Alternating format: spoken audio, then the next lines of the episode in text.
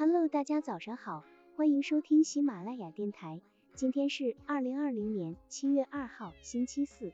我是今天的主讲人思琪，我在广州向您问好。今天我们为大家分享的内容是第九章职场幽默，愉快的工作，轻松生存。第一小节，幽默沟通助你名利双收。美国人类行为科学研究者汤姆士指出，说话的能力是成名的捷径，它能使人显赫。令人鹤立鸡群，能言善辩的人，往往使人尊敬，受人爱戴，得人拥护。它使一个人的才学充分拓展，熠熠生辉，事半功倍，业绩卓著。他甚至断言，发生在成功人物身上的奇迹，一半是由口才创造的。美国资产阶级革命时期著名政治家、外交家富兰克林也说过。说话和事业的进步有很大的关系，无数事实证明，幽默水平是事业成功的重要因素之一。口语表达的好坏，直接关系到事业的成败。我们在办公室这个有限的空间中，做的最多的事情就是与人交流。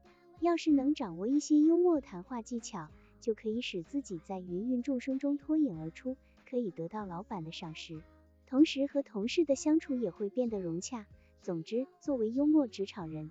需要懂得在与他人沟通中学会幽默表达。在德国某电子公司的一次会议上，公司经理拿出一个他设计的商标，征求大家的意见。经理说，这个商标的主题是旭日，这个旭日很像日本的国徽，日本人民见了一定乐于购买我们的产品。营业部主任和广告部主任都极力恭维经理的构想，但年轻的销售部主任说，我不同意这个商标。经理听了感到很吃惊，全市的人都瞪大眼睛盯住他。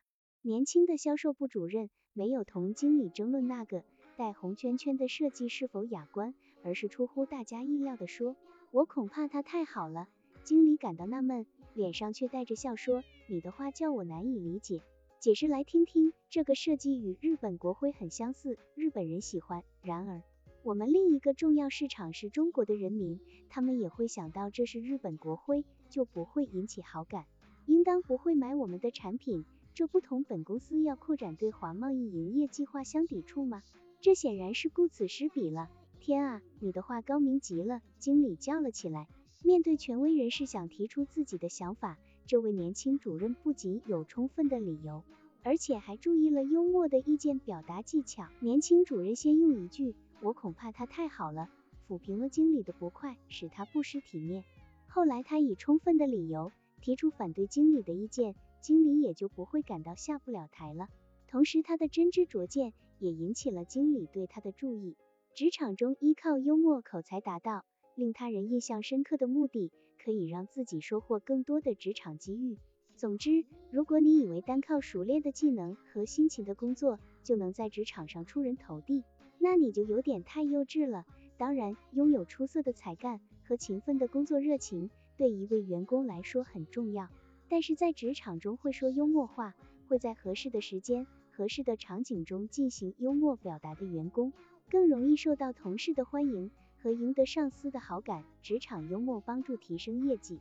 职场幽默可以说是一种生产力，因为幽默元素能够提升人们的活跃度，而生产力中最重要的因素就是人，因此幽默的风趣直接导致了人力的积极与活跃，进而带动了生产力的不断提高。所以，职场需要幽默，每个职场人更需要幽默。所以，将幽默作为公司培训的考量，是因为幽默是一个员工情商的重要体现，情商决定了与人交往的能力。影响了给公司创造生产价值的能力，所以幽默沟通的灵活运用是成功与否的重要因素。